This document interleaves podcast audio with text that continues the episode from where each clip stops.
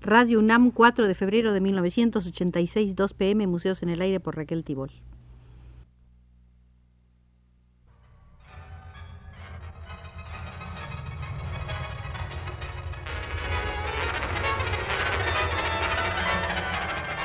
Museos en el Aire.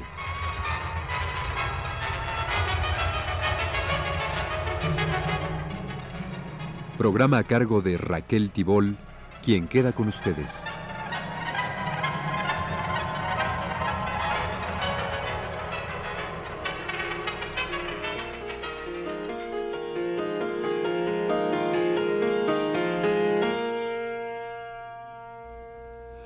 En el Museo de la Danza Contemporánea Mexicana hemos venido desarrollando un breve cursillo sobre Ballet Nacional y especialmente sobre su directora Guillermina Bravo, tomando este pretexto para hacer un recorrido general sobre la danza contemporánea mexicana. Esta será la decimaséptima visita al Museo de la Danza Contemporánea y en él hablaremos un poco de las líneas argumentales. Es difícil esperar que un ballet contemporáneo y sobre todo la directora de Ballet Nacional, Guillermina Bravo, explique de manera clara una línea argumental, pues tal línea no existe en muchas de sus obras como tal, como línea argumental, ni tampoco existe en la estética del grupo. Hace mucho que Ballet Nacional ha desechado las secuencias argumentales y sus coreógrafos confían la totalidad de la significación a los movimientos y al diseño coreográfico. En la obra Epicentro, por ejemplo, ocurren situaciones muy carnales, muy terrenas, teñidas de cierto arrebato mitológico.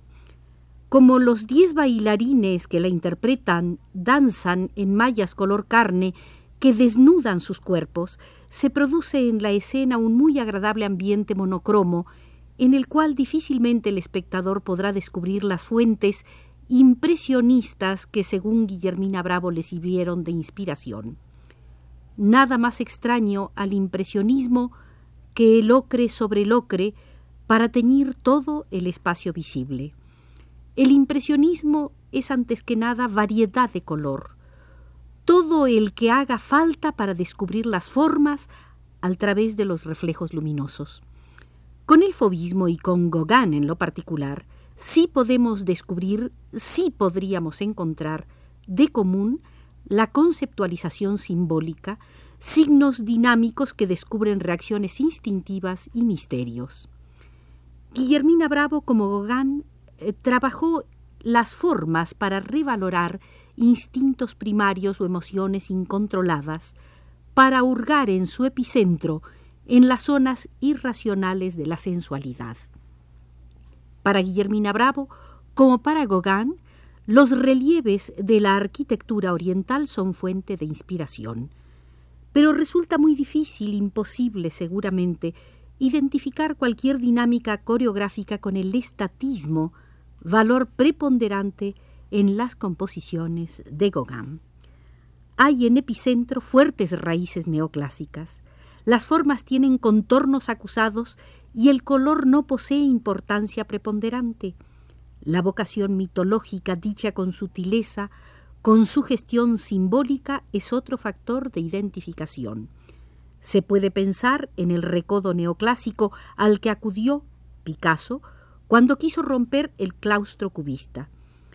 Por lo demás hay momentos de laxitud gestual en los bailarines concretamente en la pareja inicial que teje y desteje el amor carnal, que parecen reproducir en pulsación figuras del pintor Angre.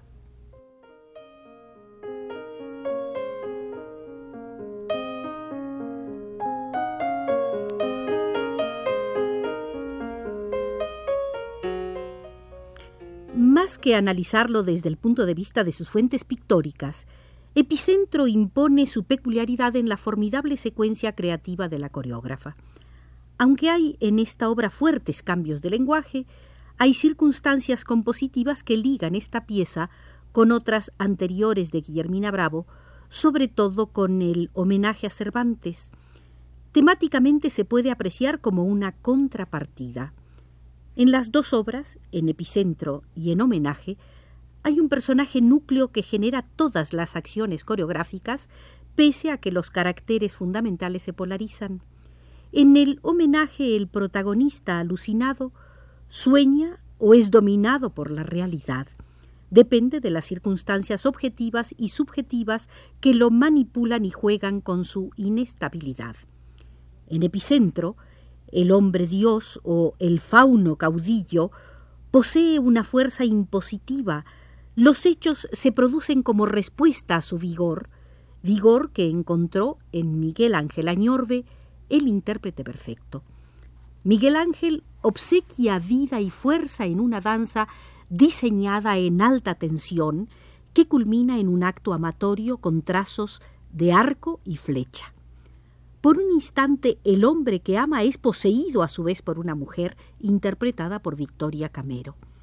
Podría pensarse que la aparición de la figura femenina trepada de manera penetrante en las espaldas del hombre fue un recurso para lograr una vertical más alta que en el resto de la danza, pero la forma se impregna de tantas sugestiones que resulta imposible aprenderla como un acontecimiento meramente visual.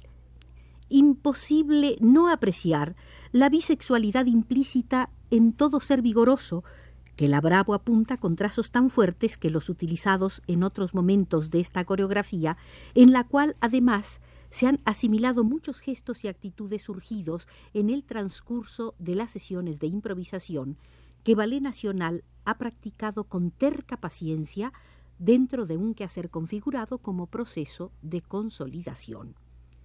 Otra obra en la que Guillermina Bravo desilvanó los mitos primitivos con sutileza para encontrar su vital origen humano es el estudio número 6 titulado Trazo sobre un toro de Creta que interpretó en su estreno Jesús Romero.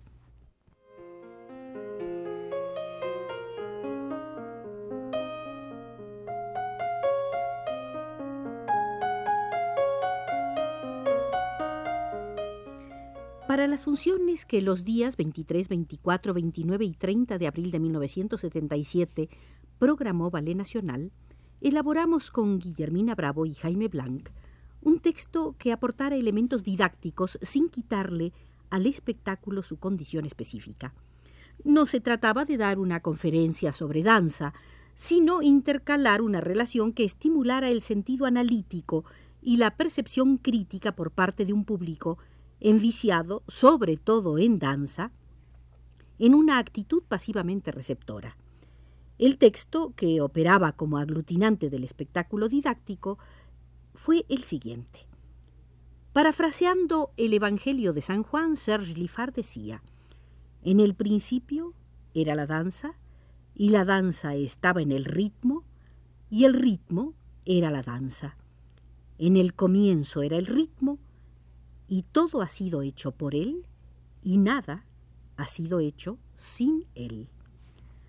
Cuando el ritmo se desarrolla en una estructura adquiere una forma, entonces la danza queda contenida en la coreografía.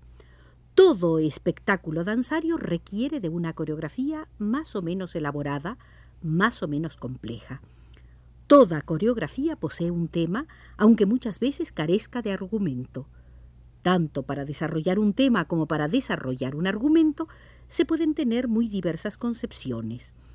La danza contemporánea ha transformado lo anecdótico por medio de la construcción de la forma.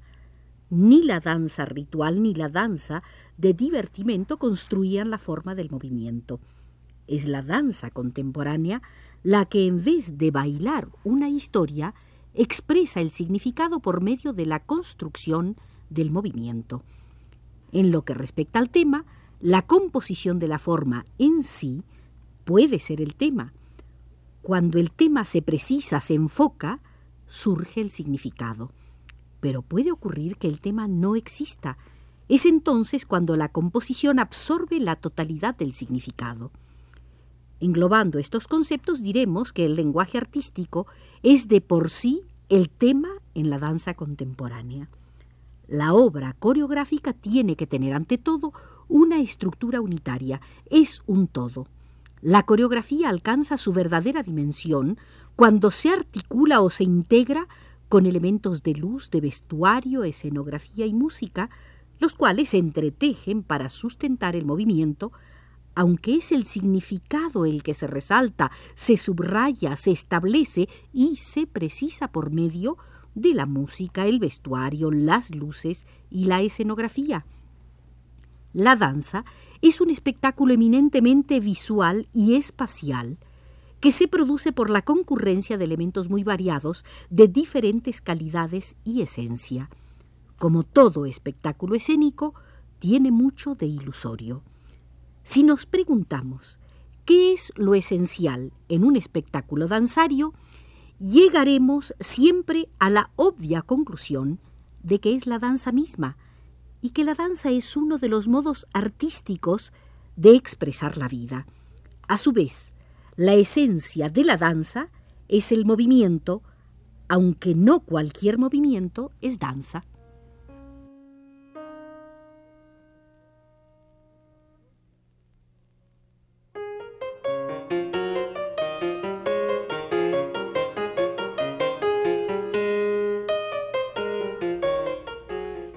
Hacer danza el movimiento debe estar organizado con un propósito artístico.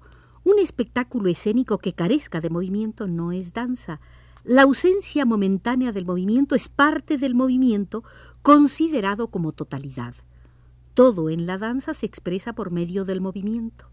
Por su parte, el movimiento dancístico organizado tiene tema, tiene dinámica y espacialidad como consecuencia del tema o de la dinámica o de la espacialidad o de los tres juntos, se logra el diseño.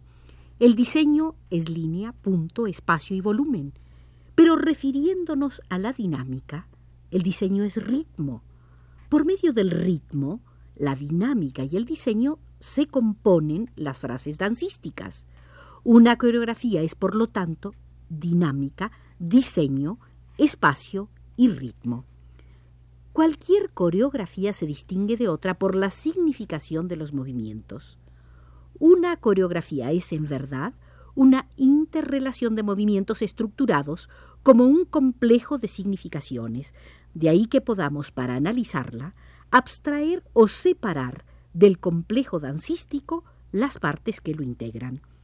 Esta operación nos llevará a descubrir con mayor intensidad la significación dancística de cada movimiento, o sea, su dinámica, su espacialidad y su duración.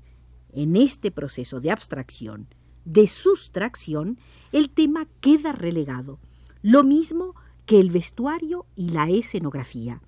De esta manera se logra que preponderen los factores que hemos mencionado, dinámica, espacialidad y duración otorgándole a los movimientos que componen un complejo coreográfico su propia autonomía, encontramos ciertas similitudes, ciertas coherencias que nos permiten integrar bloques de formas. Les hemos denominado bloque coral, bloque agrupamiento, bloque numeral y bloque indeterminado. Podrían extraerse otros, pero creemos que estos son suficientes para fijar frases, para desarrollar frases dancísticas poseedoras de unidad conceptual. El coro se define o se caracteriza porque los elementos plurales o singulares se tratan de manera aglutinada en contraposición al tratamiento personal o protagónico. El coro actúa en función del protagonista y de la figura antagónica o de cada uno de ellos aisladamente. El coro puede actuar a favor del protagonista, contra el protagonista, fundiéndose con el protagonista hasta volverse una unidad. Puede objetivarse con respecto al protagonista y llegar a aconsejarle o a desconocerlo. En un complejo coreográfico el coro opera como apoyo o como contrapunto del protagonista. Puede ocurrir que todos los elementos del coro desarrollen el mismo movimiento, pero el significado del movimiento coral se enriquece si dentro de la forma múltiple hay diversidad espacial, diversidad de textura, variantes dinámicas, es decir, que dentro de lo homogéneo cabe la heterogeneidad, la cual obtiene recursos de lo maleable abierto y dispuesto de cada bailarín de coro.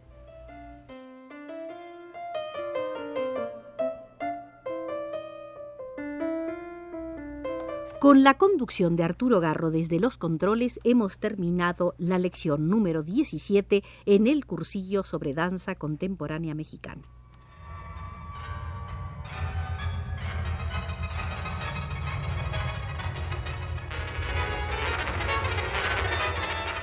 Este fue Museos en el Aire.